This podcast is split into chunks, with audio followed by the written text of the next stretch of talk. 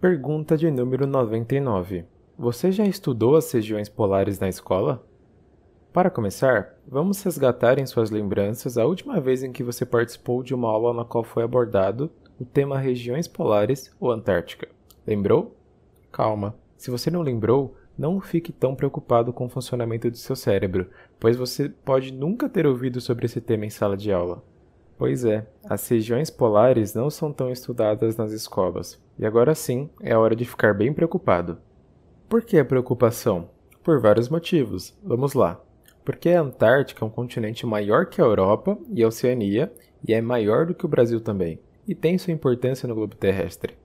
Porque a Antártica tem influência no clima do nosso país e as mudanças climáticas são sentidas primeiramente lá. Porque nossas ações influenciam a região antártica.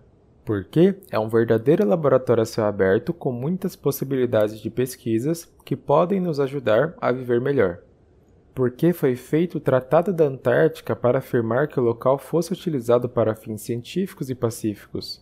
Esse tratado reúne 53 países e qualquer alteração de seu conteúdo requer concordância unânime. Se algum país discordar, não haverá mudança. Porque há uma moratória, proibição, da exploração de recursos que expira em 2048, e então as crianças e jovens que estão nas escolas em 2021 poderão estar fazendo parte dessa tomada de decisão. São muitos porquês, mas principalmente porque você tem o direito de saber sobre a Antártica. Eu também, nós temos, todos têm. Apesar de toda sua importância e influência ambiental, o tema Antártica é insuficientemente abordado em sala de aula, seja na educação básica ou até mesmo no ensino superior. A maioria dos livros didáticos utilizados no ensino fundamental não trata ou pouco explora o tema Antártica. Também falta literatura no idioma português, e quando há, é uma linguagem de difícil acesso, Sabe aquela linguagem usada pelos cientistas que as pessoas que não são da área não entendem? Pois é, é exatamente essa. O assunto nem mesmo está incluso nos eixos temáticos ou temas transversais dos parâmetros curriculares nacionais, nem do ensino fundamental, nem do ensino médio.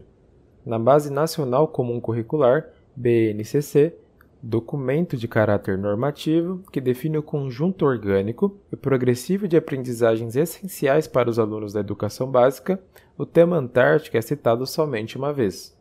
Por outro lado, existem muitos cientistas, homens e mulheres, brasileiros estudando a Antártica e também contribuindo de várias formas na divulgação das ciências antárticas no Brasil e no mundo, seja por canais de vídeos, podcasts, blogs, sites, mídias sociais e projetos que levam a Antártica para as escolas. Mas ainda é pouco, você concorda? Precisamos de mais conversas, leituras, discussões e reflexões para desenvolver uma mentalidade antártica, já defendida por muitos pesquisadores. Dessa forma, teremos uma melhor alfabetização científica e poderemos finalmente contribuir mais para tomadas de decisões sobre as nossas vidas de forma individual e no coletivo. Você é uma chave importante nessa engrenagem por isso, reflita: como as regiões polares serão conhecidas em 2048? Serão conteúdos escolares? Você fará parte dos grupos que estudam, divulgam ou decidem sobre o futuro do continente e do clima da Terra?